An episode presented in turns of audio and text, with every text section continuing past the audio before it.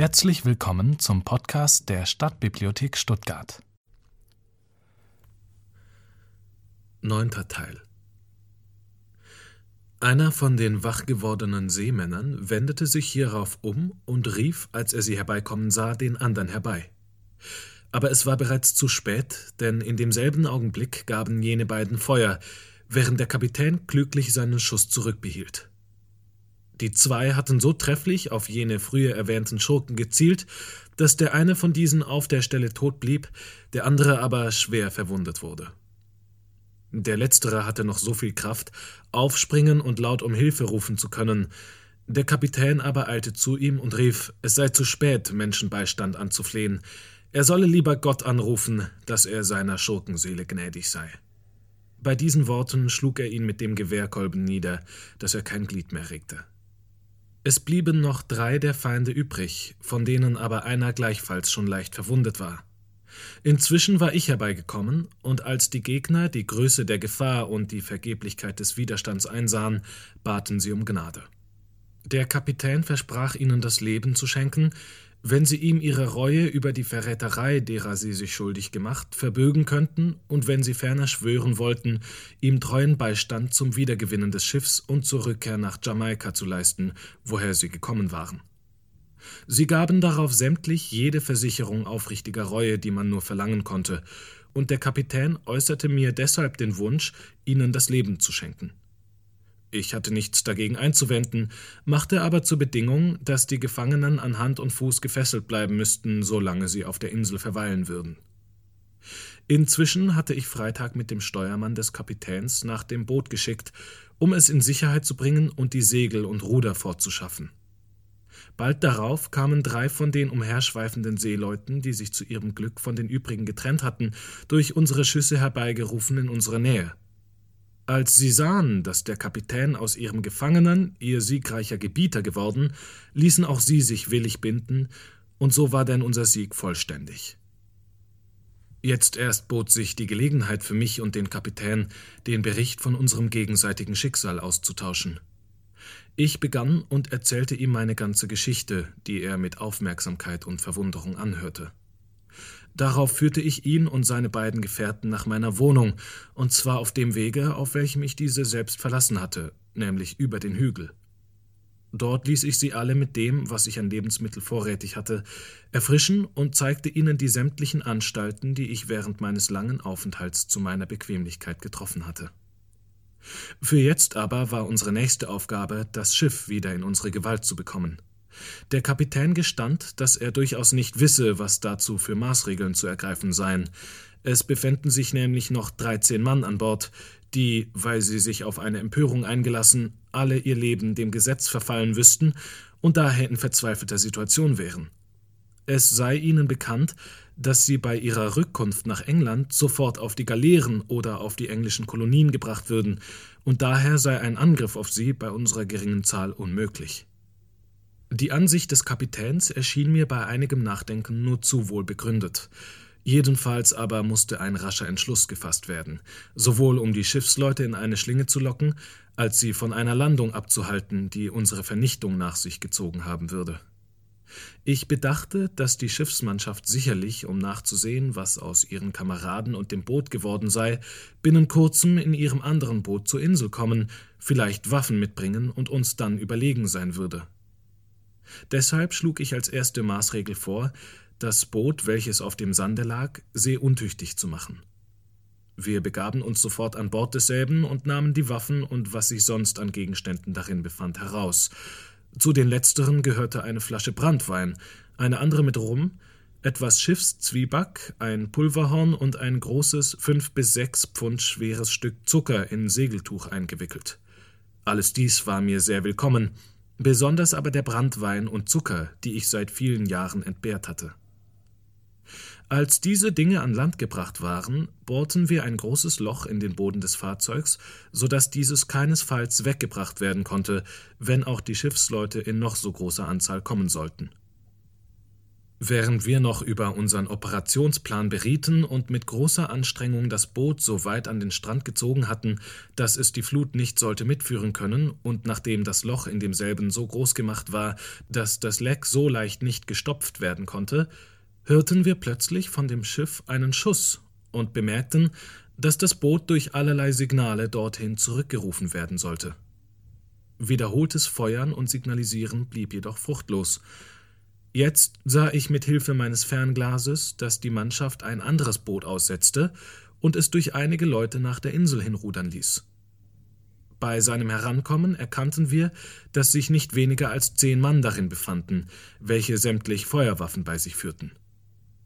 Da das Schiff fast zwei Meilen vom Lande entfernt lag, hatten wir Zeit genug, unsere Beobachtungen zu machen und sogar die Gesichter der Männer im Boot zu erkennen – denn da die Wellen sie etwas östlich von der Stelle, wo das früher gelandete Boot lag, abgetrieben hatten und sie daher eine Strecke der Küste entlang steuerten, um an demselben Punkte wie jenes an Land zu kommen, konnten wir die Mannschaft genau beobachten.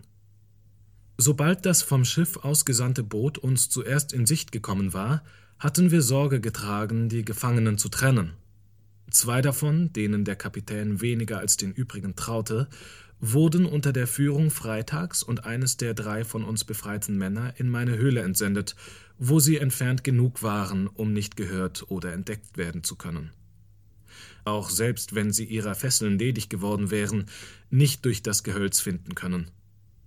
Dort wurden sie mit Lebensmitteln versehen und in Banden zurückgelassen, nachdem ihnen angekündigt war, dass sie, wenn sie sich ganz ruhig verhielten, nach einigen Tagen die Freiheit erhalten sollten, dass sie aber bei dem geringsten Fluchtversuch gnadenlos dem Tod verfallen würden.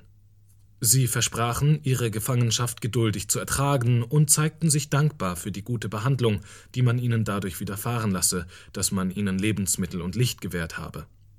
Freitag hatte ihnen nämlich einige von unseren selbstverfertigten Kerzen zurückgelassen und sie dann glauben gemacht, dass er als Schildwache vor dem Eingang der Grotte zurückbleibe. Die übrigen Gefangenen wurden noch besser behandelt. Zwei blieben jedoch gebunden, weil auch ihnen der Kapitän nicht völlig traute. Die anderen beiden wurden unter meinen Befehl gestellt, nachdem sie feierlich gelobt hatten, mit uns zu leben und zu sterben.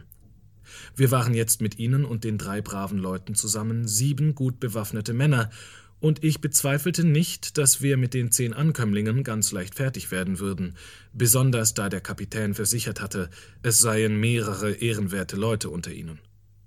Sobald die Fremden zu der Stelle gekommen waren, wo ihr anderes Boot lag, ließen sie das ihrige an den Strand anlaufen, sprangen ans Land und zogen ihr Fahrzeug hinter sich her. Mir war das ganz erwünscht, denn ich hatte schon gefürchtet, sie würden ihr Boot in einiger Entfernung von der Küste vor Anker legen und Wache darin zurücklassen, so dass wir uns desselben nicht bemächtigen könnten. Kaum gelandet, eilten jene zu ihrem anderen Boot und sahen mit großem Erstaunen, dass es gänzlich ausgeplündert und mit einem großen Leck durchbohrt war. Sie begaben sich zunächst wieder an Bord ihres Fahrzeugs und stachen in See. Hierüber aber erschrak der Kapitän aufs äußerste.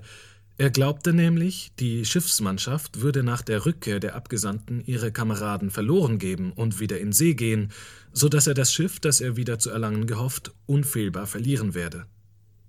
Bald aber sollte er durch ein anderes Ereignis noch mehr in Furcht gesetzt werden. Die Leute waren noch nicht lange mit dem Boot abgestoßen, als wir sie ans Land zurückkehren sahen, offenbar gewillt, etwas anderes zu unternehmen. Sie hatten, wie es schien, nach gepflogener Beratung beschlossen, dass drei Mann in dem Boot zurückbleiben, die übrigen aber auf die Insel zurückkehren und nach ihren Gefährten suchen sollten. Dies gab der Sache für uns eine sehr unangenehme Wendung, und wir wussten im Augenblick nicht, was wir beginnen sollten.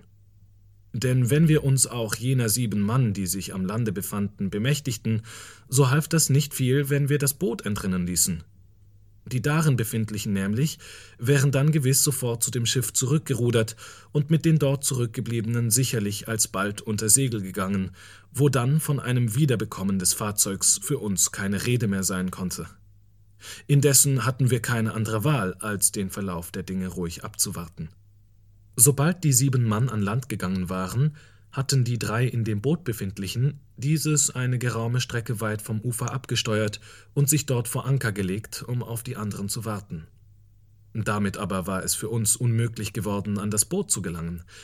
Die ans Ufer gelangten, hielten sich dicht zusammen und bewegten sich nach der Spitze des kleinen Hügels, unter welchem meine Behausung lag. Wir konnten sie deutlich erkennen, während sie dagegen uns nicht zu bemerken vermochten. Es musste uns erwünscht sein, dass sie entweder näher zu uns herankämen oder sich weiter von uns entfernten. In jenem Falle hätten wir auf sie feuern, im anderen hätten wir uns sicher zurückziehen können. Als sie den Hügel erstiegen hatten, von dem man weitaus über die Täler und Wälder nach der am tiefsten gelegenen Nordostseite der Insel zu schauen vermochte, schrien und riefen sie so lange, bis sie ermüdet waren. Dann setzten sie sich, ohne sich weit vom Ufer hinwegzuwagen oder sich voneinander zu entfernen, unter einen Baum, um Rat zu halten. Hätten sie sich dort dem Schlaf überlassen, wie es früher die andere Truppe getan, so wäre das sehr vorteilhaft für uns gewesen, aber sie waren zu sehr in Furcht, um schlafen zu können, wiewohl sie keine bestimmte Vorstellung von den ihnen drohenden Gefahren hatten. Endlich erklärte ich mich dahin, dass sich meines Bedünkens vor Einbruch der Nacht gar nichts tun ließe. Vielleicht könnten wir dann, wenn unsere Feinde nicht in das Boot zurückkehren sollten, zwischen sie und das Ufer gelangen und dann die im Boot befindlichen durch List ans Land locken. Nachdem wir eine geraume Zeit in großer Ungeduld gewartet hatten, waren wir sehr unangenehm überrascht, als wir die sieben Mann nach langer Beratung aufstehen und nach dem Meere hingehen sahen.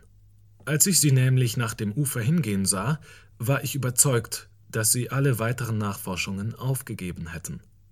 Der Kapitän teilte diese Ansicht und war dadurch nicht wenig erschreckt, mir aber kam alsbald eine List in den Sinn, die sich bewährte und die Fremden wirklich wieder zur Umkehr vom Strande bewog. Ich ließ nämlich Freitag und den Steuermann des Kapitäns über die kleine Bucht im Westen setzen, von dort nach der Stelle, wo Freitag den Wilden entronnen war, gehen und befahl ihnen, sobald sie auf die daselbst etwa eine halbe Meile von uns befindliche Anhöhe gekommen seien, aus Leibeskräften zu rufen, bis die Seeleute es vernommen hätten.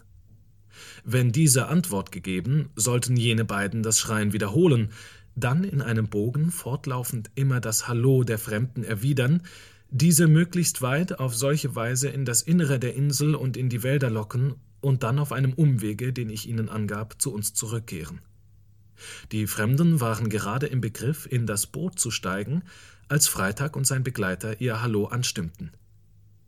Sofort antworteten jene und eilten der Küste entlang westwärts, dem Ort zu, von woher die Stimmen so schalten. Auf ihrem Wege sahen sie sich durch die Bucht gehemmt, in der gerade das Flutwasser stand, so dass sie nicht hinüber konnten. Sofort riefen sie, ganz wie ich es vorausgesehen, den im Boot befindlichen zu, herbeizukommen und sie überzusetzen. Kaum war diese Aufforderung ergangen, so sah ich, wie das Boot, das eine weite Strecke die Bucht hinaufgerudert war, in einer Einbiegung des Ufers landete, worauf von den drei früher darin befindlichen einer mit den sieben anderen lief und nur zwei in dem Fahrzeug zurückblieben, nachdem sie dieses an dem Stamm eines kleinen Baumes am Ufer befestigt hatten. Dies war es aber gerade, was ich gewünscht hatte. Sofort nahm ich die bei mir befindlichen Leute mit, setzte so, dass ich von den Männern bei dem Boot nicht bemerkt werden konnte, über die Bucht und überraschte die beiden, ehe sie es sich versahen. Der eine von ihnen lag am Ufer, der andere befand sich noch im Boot. Jener, im halben Schlaf begriffen, wollte sich erheben, aber der Kapitän, der uns voraus war, eilte auf ihn los und schlug ihn nieder. Dann rief er dem im Boote befindlichen zu, er solle sich ergeben oder er sei des Todes. Es bedurfte keiner großen Überredung, um diesen vom Widerstand abzuhalten, als er sich uns fünf Männern gegenüber und seinen Gefährten kampfunfähig sah. Überdies gehörte er auch, wie es schien, zu den drei Leuten, die nicht so schwer beteiligt an der Meuterei waren als das übrige Schiffsvolk, daher er nicht nur sich völlig ergab, sondern sich uns auch später als aufrichtiger Bundesgenosse bewährte. Unterdessen hatten Freitag und der Steuermann den andern gegenüber ihre Sache so gut gemacht, dass diese durch Rufen und Antworten von einem Hügel zum andern und von einem Gehölz ins andere gelockt worden und nicht nur herzlich müde, sondern auch vom Boot weit genug entfernt waren, um es vor Dunkelheit nicht wieder erreichen zu können. Nicht minder brachten auch unsere Freunde bei ihrer Rückkehr zu uns eine tüchtige Müdigkeit mit. Jetzt blieb uns nichts anderes zu tun, als die Nacht abzuwarten und dann die Fremden zu überfallen, wo wir sicher sein durften, uns ihrer bemächtigen zu können. Es waren kaum einige Stunden nach Freitagsrückkehr verstrichen, als auch jene den Rückweg zu ihrem Boote nahmen. Schon geraume Zeit, ehe sie herankamen, hörten wir die Vordersten den Zurückgebliebenen zurufen. Diese antworteten mit Klagerufen über ihre Lahmheit und Müdigkeit und versicherten, dass sie kaum noch vorwärts könnten. Endlich langten sie bei dem Boot an. Aber wie groß war ihr Befremden, als sie dieses durch die Ebbe auf dem Sand festgemacht sahen, ihre beiden Leute aber nicht mehr darin fanden. Wir hörten sie eine klägliche Unterhaltung führen, sie jammerten darüber, dass sie auf ein verzaubertes Eiland geraten seien, entweder sagten sie, müsse es hier Eingeborene geben, durch die ihnen allen ein grausamer Tod drohe, oder es müssten Teufel und böse Geister hier wohnen, von denen sie entführt und vernichtet werden würden. Hierauf stimmten sie aufs neue ihr lautes Hallo an und forderten ihre Gefährten bei Namen auf, herbeizukommen, aber es erfolgte keine Antwort. Einige Zeit darauf sahen wir sie in der Dämmerung mit vor Verzweiflung gerungenen Händen herumirren, dann in das Boot zurückkehren, um auszuruhen, bald darauf wieder am Ufer umherzulaufen und dieses Tun immer aufs Neue zu wiederholen. Ich beschloss zu warten, ob die Feinde sich nicht etwa trennen würden. Um sie sicherer in meiner Gewalt zu behalten, gedachte ich, unseren Hinterhalt mehr in ihre Nähe zu verlegen, und deshalb befahl ich Freitag und dem Kapitän, sich so nahe als möglich zu ihnen zu schleichen, ehe sie sich schussfertig machten. Meine Gefährten waren noch nicht lange an ihrem Posten angekommen, als sich der Bootsmann, der Haupträdelsführer bei der Meuterei und zugleich derjenige, welcher jetzt am mutlosesten von allen schien, mit zwei anderen von dem Schiffsvolk dem Kapitän und meinem Freitag näherte. Als die drei aber ziemlich in ihre Nähe gekommen waren, standen der Kapitän und Freitag auf und gaben Feuer. Der Bootsmann blieb auf der Stelle tot, und einer von den beiden anderen Leuten fiel, durch den Leib getroffen, neben ihm nieder, starb aber erst einige Stunden später, der dritte dagegen entfloh. Sobald die Schüsse geknallt hatten, rückte ich mit meiner ganzen, jetzt aus acht Mann bestehenden Armee vor. Ich selbst als Generalissimus voran, Freitag als mein Generalleutnant, der Kapitän und seine beiden Leute und unsere drei Kriegsgefangenen, die wir mit Waffen versehen hatten, folgten. Da wir uns den Schiffsleuten in der Dunkelheit näherten, vermochten sie unsere Anzahl nicht zu erkennen. Ich ließ den in dem Boot zurückgebliebenen Mann, der jetzt einer von den unsrigen war, jene bei Namen rufen, um zu versuchen, ob sie mit sich unterhandeln und sich zur Ergebung bereit finden lassen würden. Die Sache lief auch ab, wie ich es wünschte, begreiflich genug, dass die Leute mit Rücksicht auf ihre böse Lage sich gern zur Kapitulation verstanden. Die Männer legten ihre Waffen nieder und baten, dass wir ihnen das Leben schenken möchten. Ich schickte einige Männer zu ihnen und ließ sie binden. Unsere nächste Sorge war nun, das Boot auszubessern, um zu versuchen, ob wir des Schiffes habhaft werden könnten. Der Kapitän beschäftigte sich jedoch zunächst damit, mit den Empörern zu unterhandeln. Er warf ihnen die Schändlichkeit ihres Verfahrens gegen ihn und die Nichtswürdigkeit dessen, was sie zuletzt gegen ihn beabsichtigt hätten, vor und zeigte ihnen, wie sie durch diese Handlungen notwendig am Ende in das Elend und Verderben, vielleicht gar auf die Galeeren hätten geraten müssen. Sie schienen auch voll Reue zu sein und baten flehentlich um ihr Leben. Hierauf erklärte er, sie sei nicht seine Gefangenen, sondern die des Befehlshabers dieser Insel. Sie hätten zwar gemeint, ihn an ein ödes, menschenleeres Eiland auszusetzen, aber Gottes Gnade habe es so gefügt, dass es bewohnt sei und einen Engländer zum Gouverneur habe. Wenn es diesem beliebe, könne er sie sämtlich hängen lassen, da er ihnen aber Pardon versprochen, so werde er sie vermutlich nach England schicken und dem Arme der Gerechtigkeit überliefern. Dies alles war zwar eine freie Erfindung des Kapitäns, brachte aber doch die erwünschte Wirkung hervor. Sie alle flehten, dass man sie um Gottes Willen nicht nach England schicken möge. Jetzt kam mir der Gedanke, dass der Augenblick unserer Befreiung nahe sei.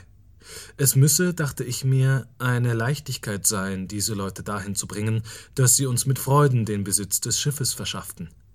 Nachdem ich mich in die Dunkelheit zurückgezogen hatte, damit sie vorläufig nicht erführen, was für eine Art von Gouverneur hier herrschte, rief ich den Kapitän herbei. Ich teilte ihm mit, es sei mein Plan, mich jetzt sofort des Schiffes zu bemächtigen. Diese Absicht behagte ihm ungemein, und wir beschlossen, sie gleich am nächsten Morgen in Ausführung zu bringen. Damit das aber umso besser geschehen könne, schlug ich dem Kapitän vor, die Gefangenen zu teilen. Ich beauftragte ihn, zwei von den Hauptübeltätern gefesselt nach der Höhle zu schicken, wo die übrigen lagen. Zu diesem Transport wurden Freitag und die beiden mit dem Kapitän an das Land gekommenen Leute verwendet. Diese brachten die Gefangenen in die Höhle als wie in einen Kerker, und in der Tat war der Aufenthaltsort, besonders für Menschen in solcher Lage, schlimm genug. Die übrigen Schiffsleute ließ ich nach meiner oft beschriebenen Laube bringen. Da diese umzäunt und die Gefangenen in Fesseln waren, bot der Ort Sicherheit genug für ihre Verwahrung. Zu den letzteren schickte ich am folgenden Morgen den Kapitän, damit er mit ihnen unterhandle und mir Bericht erstatte, ob auf ihre Mitwirkung zur Wiedererlangung des Schiffes zu rechnen sei. Er brachte mir den Bericht über die Stimmung der Leute und versicherte überzeugt zu sein, dass man ihnen trauen dürfe.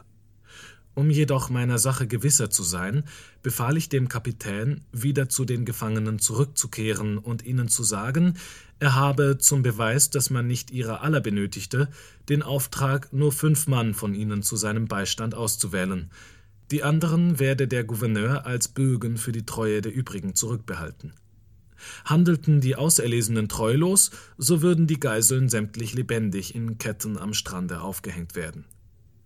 Diese bedenkliche Aussicht sollte nämlich den Gefangenen beweisen, dass der Gouverneur nicht spaße. Übrigens blieb ihnen keine Wahl, und es lag jetzt gerade so sehr im Interesse der Zurückbleibenden als des Kapitäns, die Auserwählten zur Erfüllung ihrer Pflicht anzuhalten. Der Kapitän erklärte auf meine Frage seine Bereitwilligkeit, sich mit der Mannschaft an Bord des Schiffes zu wagen. Was mich selbst und Freitag anging, so hielt ich es nicht für zweckmäßig, mit auf das Unternehmen auszuziehen. Denn da wir einige Mann zurückbehielten, hatten wir genug damit zu schaffen, sie getrennt zu halten und mit Lebensmitteln zu versehen.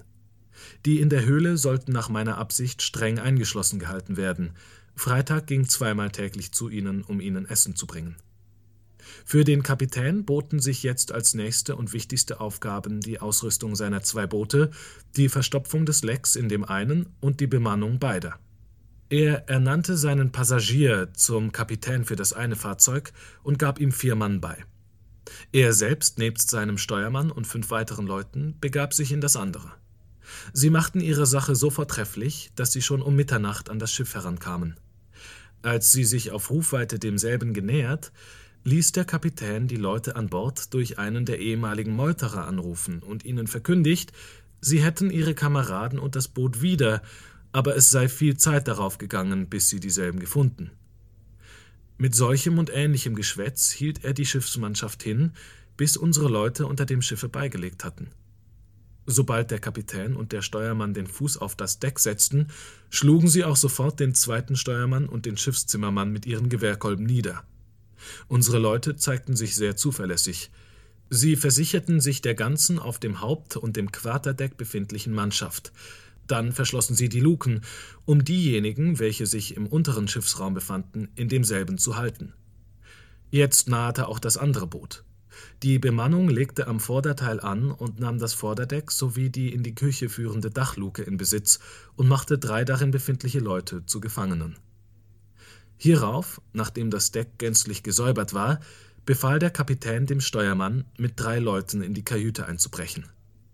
Dort hatte der neu ernannte Rebellenkapitän mit zwei Männern und einem Schiffsjungen Feuerwaffen ergriffen. Kaum hatte der Steuermann mit seinen Gefährten die Tür gespalten, so gab der neue Kapitän mit seinen Gefährten mutig Feuer auf sie, zerschmetterte dem Steuermann mit einer Musketenkugel den Arm und verwundete noch zwei von der Mannschaft, ohne jedoch einen einzigen zu töten. Unser Steuermann rief zwar um Hilfe, stürzte indessen trotz seiner Verwundung in die Kajüte und schoss den neuen Kapitän mit einer Pistole durch den Kopf, dass die Kugel durch den Mund eindrang und hinter dem Ohr herausschlug. Der Mensch sank lautlos zusammen. Darauf ergaben sich die übrigen, und das Schiff war somit ohne weiteren Verlust von Menschenleben in unserem Besitze. Sobald der Sieg gewonnen war, ließ der Kapitän sieben Kanonenschüsse abfeuern, als das Signal, welches nach unserer Verabredung mir den günstigen Erfolg des Unternehmens verkündigen sollte. Man kann sich denken, mit welcher Freude ich die Salve vernahm, nachdem ich bis beinahe zwei Uhr morgens am Strande wachend gesessen hatte. Erst als ich das Signal gehört, legte ich mich nieder und schlief nach der großen Anstrengung des Tages sogleich fest ein. Plötzlich aber wurde ich durch einen Flintenstoß geweckt und hörte, nachdem ich eilig aufgestanden war, die Stimme eines Mannes rufen Herr Gouverneur, Herr Gouverneur. Ich erkannte sogleich die Stimme des Kapitäns. Als ich den Gipfel des Hügels erstiegen hatte, fand ich ihn dort stehen. Er deutete nach dem Schiff hin und sagte, indem er mich in die Arme schloss Mein teurer Freund und Erretter, dort ist euer Fahrzeug, denn es gehört euch, ebenso wie mir nebst allem, was es enthält.